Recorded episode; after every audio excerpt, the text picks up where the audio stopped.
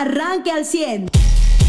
Te saludo con gusto y con cariño, pues la noticia sin duda alguna que da la vuelta al mundo es eh, eh, la extradición rápida, eh, digamos el proceso de traslado rápido de César Duarte, el exgobernador del estado de Chihuahua, quien es acusado en México, específicamente en el estado de Chihuahua, de desvío de eh, eh, recursos por 96.6 millones de pesos y además por enriquecimiento ilícito, eh, con la posibilidad de que la Fiscalía General de la República pueda traer la investigación, así lo confirmó incluso la propia gobernadora de Chihuahua. Sin embargo, César Duarte llegó ayer procedente de la ciudad de Miami, a la Ciudad de México y posteriormente de ahí fue trasladado a, eh, al estado de Chihuahua. Buenos días, José. Muy buenos días. Así es, pues eh, detenido por la Fiscalía General del estado de Chihuahua, acusado de eh, desviar cerca de 96 millones de pesos, es lo que se le, se le tenía pues demostrado o en pruebas suficientes para tener un orden de aprehensión. 96 millones de pesos obviamente en el erario público durante su gestión como gobernador y pues hay que decirlo, ¿no? Un triunfo que eh, deja mucho que analizar. No es solo, o sea, lo primero es pues cualquier delincuente pues tiene el derecho a su debido proceso penal, punto, y el, y el pueblo, los afectados, a que sea juzgado.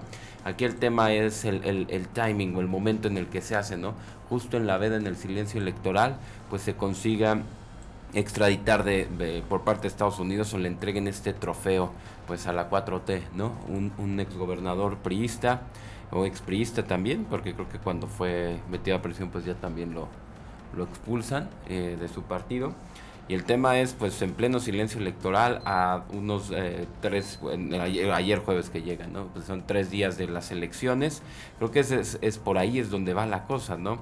Eh, el interés que tiene, eh, pues, la 4T de obtener ya la mayoría de los gobernadores, pues va a toda costa. No sabemos si esto tenga que ver con alguna negociación de te damos a César Duarte o te damos a alguien, pero tú ya dejas de, de, de boicotear el, el, Foro de las Américas. Yo, me voy primero con, con esta de, que tú mencionas, de, eh, de, la desesperación de que probablemente dos estados que pensabas que los tenías ganados los vas a perder y me parece que por ahí va la cosa porque además son estados eh, del norte del país, ¿no? Eh, Durango y, y, Tamaulipas, que pues si bien es cierto no tenemos mucha, esos dos estados no tienen mucha relación y comunicación con Chihuahua, pero son del norte al final del día. Y eh, no sé si Estados Unidos esté, esté negociando con el presidente que vaya o no. Eh, yo no, no lo creo, eh, o sea, como que la, la, necesidad no la tiene Estados Unidos de que vaya el presidente de México, por el contrario, podría beneficiarse si no va. No, no, no el tema es que deje de boicotear.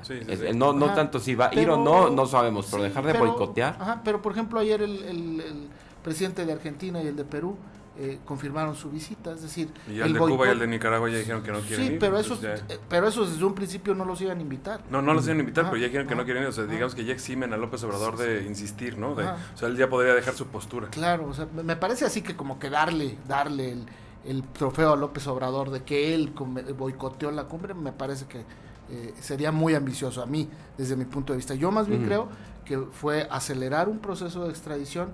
A lo mejor sí tienes razón en el tema de que eh, eh, lo exigió el presidente de alguna manera y les dijo, bueno, ya no me meto en lo de la cumbre, ¿no? Eh, y, que los norteamericanos hayan dicho, bueno, pues como quiera nos íbamos a deshacer de este exgobernador, lo mandamos para allá, ¿no? A mí me parece en lo particular que es, tiene que ver con el tema de la elección a tres días pues, de que sea la, elección, ¿no? Sí, pedirle en un silencio electoral donde ya no se puede pronunciar ninguna figura política al respecto, pero sí el presidente en las mañaneras. Él lo va a hacer hoy seguramente. seguramente. Él lo va a hacer hoy. Ayer lo hizo la, la gobernadora de Chihuahua, se pronunció y este y, pues vamos a ver qué es lo que suceda. Por lo pronto me parece a mí en lo particular que don César Duarte se va a quedar lo que resta del sexenio guardadito ahí en Chihuahua. Claro, eso lo puedes dar por hecho, ¿no? ahí va a estar y pues es el trofeo que ahorita van a estar eh, pues eh, señalando, presumiendo. Y sí, y el otro tema es, pues ya estamos en este viernes, es un tema crucial, a lo mejor usted dice, bueno, en Coahuila no hay elecciones, eh, la zona lagunera, sí, ya les dijeron que ustedes ni ley seca van a tener, pero es un tema de, de relevancia, ¿no? Ayer ya veían una, una camioneta que por el estado, obviamente como en Durango tienen elecciones, pues en, por el lado de Coahuila, en esta, pues en el lecho del río, en el lecho seco del río Nazas, ¿no? Una camioneta que eh, quién sabe qué transportaba o de qué huía o qué movilizaba, si eran recursos para elección o qué, pero en cuanto lo ven circulando por una zona prohibida por donde se intentaba meter, le hacen el alto y intenta huir. Es decir, pues eh, vamos a ver de todas las elecciones y aquí el tema que más nos incumbe a nosotros como mexicanos es que estamos pues a un año de, nuestras elecciones y pues eh, donde la 4T busca mantener a toda costa la mayoría de estados. Si ahorita se queda nada más con 20 entidades, o sea, llega a 20 estados o 21, pues creo que va, se va a ver, ver, obligado a conseguir al menos un estado, ya sea Coahuila o ya sea Estado de México en las siguientes elecciones, ¿no?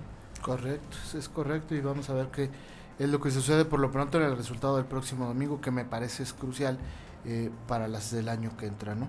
Eh, no serán laboratorio ni taller, pero sí serán un precedente sin duda alguna. Mariano, buenos días, te saludamos con gusto y con cariño, bienvenido. Buenos días y eh, sin duda el, o sea, sí es parte como del entorno político todo lo que se da, porque si no, ¿qué explicación tendría, no? El, o sea, sí, por un lado, lo que se ha dicho del presidente del PRI, y por otro lado lo que está querido responder de que es víctima de a los ataques, pero pues que finalmente lo han dejado también en el, en el hecho innegable de que pues se han cometido abusos de su parte, que ha exigido y extorsionado proveedores, de un, es como parte del mismo escenario ¿no? del, del, entorno político y que ya nos enseña que más bien están construyendo el próximo eh, pues argumento para los procesos electorales que siguen, es decir, para ya los del próximo año y van a estar precisamente independientemente, o sea, como que ya viendo los resultados y todo eso, independientemente de cómo sea, pues van a estar construyendo la estrategia para pues, difamar primero a los periodistas y por ende a los que se alíen con ellos.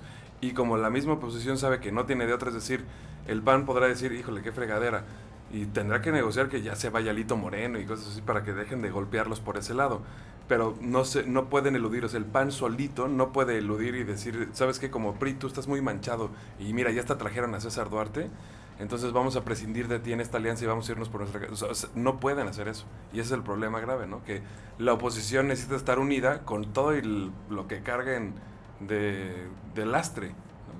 Y entonces eso es ese es el panorama político que entiende López Obrador y es, por eso que están tomando medidas así. No, lo único que no me consta es que haya sido solicitud del gobierno federal. Yo sí siento que es más bien una concesión del gobierno de Estados Unidos por alguna razón. Es decir, como diciendo, mira, te vamos a dar esto para, y algo, algo que ha solicitado el gobierno de Estados Unidos. Ya veremos qué es, ya veremos si es algo relacionado con la cumbre, ya veremos si es algo, algo relacionado con algún otro tema, quizás hasta de migrantes u otro, otro por el estilo, ¿no? Muy bien, y, pues sobre todo el tema también eh, eh, de el, impacto que va a tener eh, o, es, o, que ellos podrían esperar que tuviera para el domingo. so pena, pensando en el proceso electoral del año que entra y del intervencionismo. Pero además, pues podría ser un golpe doble, ¿no? Porque sería la posibilidad, como bien decía Mariano, de que PRD y PAN exigieran dentro de la misma alianza, pues que cambiaran de, capitán de barco el PRI, ¿no? Y entonces la posibilidad de que Alito se fuera eh, después del domingo, dependiendo del resultado de las elecciones, porque vamos a ser honestos, si llegaran a ganar Tamaulipas y Durango, Alito no se va y se hace más fuerte. ¿eh? Ese es el primer escenario. Pero si, si el, la alianza no gana Tamaulipas y Durango, la probabilidad de que Alito se vaya es muy, mucho, muy alta. Por el entorno previo de, de esta, esta campaña contra Alito, porque ya no va a haber forma que soportes los ataques, ojo, no al PRI, sino a Alito. pero ya también ya la alianza se merma mucho. Obviamente, pero es ahí donde yo creo que... Eh, ¿Cuántos gobernadores se han pronunciado priistas por defender a Alito? Ni uno. Ni uno. ¿Cuánto, en, el, líder de... Eh, eh, ni siquiera Rubén Moreira lo ha hecho en, en el Congreso, ¿eh? Como líder priista. no, lo ha hecho. En el Senado, ¿quién es este? Digo, están en, periodo ordinario, que no, habría sesión, pero podrían... no, no, a ver, en la tribuna no. Ah, ok. Públicamente. Ni siquiera a título personal, no, tampoco. Públicamente. No, no, no. No, no ha salido. Tampoco. O sea, a ver, Rubén representa una figura, pero no tiene que subirse a la cama, a la tribuna. Sí, para salir con medios y declarar, ok, estoy de acuerdo, ya, sí, sí, claro. Eh, ¿Lo ha hecho Osorio Chong en el Senado? No. Es decir, hoy la cúpula prista no está apoyando al, al a, Lito, no ha salido a respaldarlo. Mejor lo hizo Marco Cortés, ¿eh? del PAN. Entonces, eh, el, el, a mí me parece que son, son los dos escenarios políticos que pudieran sucederle a Lito y que seguramente los está vislumbrando, ¿no? Por eso, pues, si ven la posibilidad de que pueden ganar el domingo tanto en Tamaulipas como en Durango, pues el primer eh, eh, convencido, digamos, promotor de, que se busque ganar el domingo, pues tiene que ser Alito, porque puede ser su tanque de oxígeno para terminar el año dentro del PRI eh, como presidente y dentro de la alianza también. Bien, eh, pues eh, a nivel local hay información, Marito. A nivel local, sí, claro, pues el arranque del maratón de obras de ayer, el anuncio del gobernador de que se esperaban cerca de 505 millones de inversión, digamos, de, infraestructura para Coahuila, van a ser pues ya cerca de 600 por los las cifras de las que hablaba precisamente ayer, que primero en una, en una etapa, digo, y para separarlo, ¿no? El maratón de obras son 150 millones de pequeñas obras de restauración en plazas públicas, de recarpeteo o restauración de pavimento, de tapar baches, de eh, este, reparar banquetas, en fin, son obras así pequeñas que se están haciendo en todas las colonias, se van a invertir 150 millones en eso.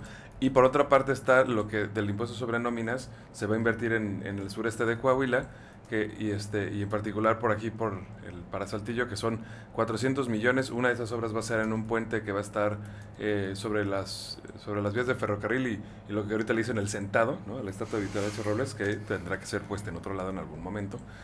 Y este y, y, eso va a ser, digamos, una primera etapa, este, y, y, ya una segunda etapa va a ser de cerca de 200 millones, y entonces, porque es para, digamos, terminar algunos cuerpos, porque primero, para este, esta ampliación del lanzador, primero tienen que ser los puentes, eh, los que tienen que cruzar sobre vías férreas o, o sobre flujos de, arroyos, y luego ya tendrán que hacer los cuerpos de circulación para de la ampliación, lo que permitirá que en el futuro se termine con con esta obra que probablemente ya no le toque al, al gobernador actual, pero que ya esté como proyecto instalado aquí en, en el Saltillo. Entonces yo creo que es una buena noticia para el, sureste, en particular para la ciudad, que se tengan estas inversiones, que se empiece a llevar a cabo esta obra, que finalmente pues, es una derrama económica y un movimiento de dinero que también es necesario para mantener este en, en este flujo, pues si algo de, de economía, algo de, de pues de dinero que esté circulante y que permita que la gente pueda hacer lo, más de sus adquisiciones. De lo contrario, ante la crisis ya anunciada y a la que ya se han sumado otros comentarios, de, por ejemplo, del representante JP Morgan y demás, pues bueno, este, el flujo económico nos va a ayudar a, patear un poco ¿no? los efectos de este. Muy bien. Eh, ¿Algún tema adicional, jóvenes, antes de los deportes? Eh, no, digo, quisiéramos no hablar de los deportes, ¿no? Ni de ni de... Qué pena ayer, ¿no? Yo creo que nos estamos festejando el arranque de, de, obras, ¿no? De este maratón de obras, porque qué pena el deporte. Pues sí, ayer a México le meten tres eh, el, eh, Uruguay. Yo siempre he dicho que estos partidos sirven para dos cosas. Una, para exhibir al entrenador, que creo que fue lo que pasó el día de ayer, eh, si anda bien o anda mal, porque se puede perder con la cara al cielo, pero no se puede ni se debe perder como perdió ayer México. Sí, que desde el minuto 6, no sé si lo notaste, ya estaban calentando a cinco personas. O sea, entonces, ¿qué pasó con tu alineación para salir? Eh, estos partidos son de preparación y para probar a los últimos cuatro o cinco jugadores de la base que tú ya tienes, que, ya no vas a mover, ¿no? Pero no puede ser por marcadores tan escandalosos, ¿no? Y sobre todo sin meter gol, porque esa es otra, ¿no? Eh, eh, el, digamos que la columna vertebral de la selección mexicana ha carecido de gol en los últimos partidos, en las eliminatorias, en los eh, em, partidos también de eh, amistosos. Y ayer, pues, este, esta selección alterna o alternativa, pues también careció de gol, no, no, pudo meter ni las manos, ¿no? Y bueno, la defensa fue, fue un fiasco, ¿no? Ahora hay, hay, que decir también, Uruguay no tenía nada que perder, mucho que ganar, no va a ir al Mundial. a, todos los que pueda ofender y humillar de aquí a, a que sea el mundial, que lo inviten, lo va a hacer, ¿no? Pues sí, pero sí, sí es cierto, en México que desde febrero, ahorita estoy, pues, estaba recordando eso. Sí, no meten eh, goles. Sí, le hemos metido goles a, Sí, pues en febrero a Panamá y a Jamaica, un gol a Honduras. no, más, de dos en un partido. Eh. La última vez que México metió dos goles fue un 2-1, pero que gane con una diferencia mayor a, dos goles, nos tenemos que ir al año pasado contra octubre, contra Honduras, jugando contra, ahorita estoy viendo los, los resultados, eh, jugando Honduras con 10 jugadores. Y eso que estamos hablando de que México tenía su cuadro casi casi titular, ¿no? este, entonces, pues sí, yo insisto, estos partidos sirven para dos cosas, de preparación y para exhibir al entrenador.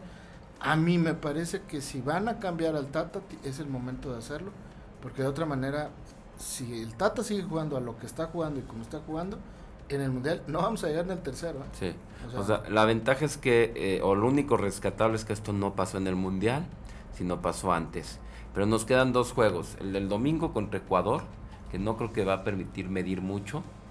Y, como señalas tú, o sea, eh, pues, dos juegos para que le des un nuevo director técnico. Quién sabe si la. Sí, el argumento va a ser que estoy probando jugadores, ¿no? y en, la prueba de jugadores, pues puede pasar esto, ¿no? Claro, y después... A una goliza, porque si ya te metieron tres, el del domingo te puedo meter cinco, ¿eh? Sí.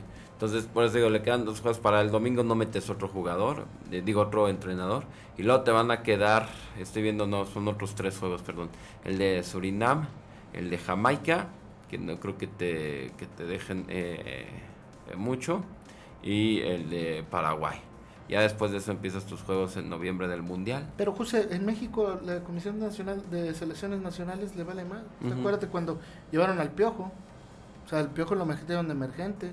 El Tuca, ¿te acuerdas que entró a dirigir cuatro partidos y se salió? Híjole. Eh, previo al Mundial, ¿eh? O sea, estoy hablando de las dos asignaciones, tanto la del Piojo como la del Tuca, fueron previas al Mundial. No te sorprenda que el domingo o el lunes amanezcamos y digamos adiós el Tata, ¿no? O sea, a mí no me sorprendería, incluso que estuvieran preparando ya el relevo con el Piojo, que se habló mucho de eso antes de que terminara la temporada. Ojo, me parece que el Piojo perdió posibilidad alguna después del error garrafal. Bueno, no fue un error, fue una, una calamidad lo que hizo el Piojo en el partido de, de vuelta ante el Atlas, donde eh, mete un extranjero además y lo sancionan con alineación indebida. O sea, eso no lo puedes... Es como si el, el, el, piloto de un avión se queda dormido en pleno vuelo. Que sí ha pasado, ¿eh? Ah, Pasó ayer. Eh, como si se le olvidara meter el tren de aterrizaje cuando va a aterrizar. Exactamente. es como una decisión que ah, es Oye, pero que se ha pasado lo de los pilotos. ¿eh? Obviamente es, es, una decisión que obviamente tienes que revisar. Algo de manual, ¿no? Pasó ayer. algo de manual, exactamente. pasó ayer, sí, se quedaron dormidos dos pilotos, entraron a espacio aéreo internacional y eh, eh, en esta identificación de espacio aéreo les preguntaban quiénes eran, cómo eran, no les contestaban y mandaron casas militares para pues, atacar al avión, porque no contestaban, pensaban que era un avión no tripulado, hasta que contestaban y dijeron, ah, perdón, nos quedamos dormidos en pleno vuelo. Es decir, sí ha pasado. Y en la selección, bueno, pues a lo mejor está pasando desde hace mucho. Pues no, que estén dormidos ahí sí, estoy completamente de O sea, jugadores que llevan dos años sin meter gol en selección, ya están nuestros delanteros. Híjole, sí está de pena, pero pues bueno. El domingo sí vamos contra una selección que, que va al mundial, ¿no? Me refiero a la de Ecuador y ellos aparte van eh, preparados para empezar, ¿no? El, día 21 contra, pues contra el propio anfitrión, contra Qatar, entonces pues va con todo Ecuador. Eso va a ser el nivel del mundial, vamos a ver qué hay, ¿no? Ya jugando a ver si, si se prueban jugadores o si se prueba lo que trae la selección contra un equipo que sí va a ir al mundial, ¿no? Exactamente. Y en eh, el tema del béisbol, los araperos de Saltillo perdieron la serie contra los sultanes aquí en casa, nueve carreras a tres el día de ayer, el tercero y último de la serie. Así que eh, pues hoy empezarán serie contra los Diablos Rojos del México. Eh, a ver cómo les va. Parece que no les no les cayó bien el cambio de manager. O por lo menos no, no fue lo que esperaban eh, tanto jugadores como directiva. Eh, y bueno, de esto que les hablaba ahorita de, los dos pilotos fue en Italia. Y este, imagínate, ¿no? Que los dos pilotos se quedan dormiditos, no me los molesten. Este, bueno, no, no, este es otro de Italia, pero bueno, eh, no me los molesten porque no se quedaron dormidos. Es de acuerdo con el diario La, La República de Italia, el piloto y copiloto del vuelo de Ita Airways decidieron dormir desatendiendo los sistemas de comunicación e ignorando los llamados de controladores desde tierra, lo que provocó que se interpretara como una eh, amenaza terrorista. Eh, imagínate, esto bueno, ha pasado. Usted ya está informado. Pero puede seguir recibiendo los acontecimientos más importantes en nuestras redes sociales. Nuestras páginas de Facebook son Carlos Caldito Aguilar, José Lo de Velasco y Mariano de Velasco. Al 100.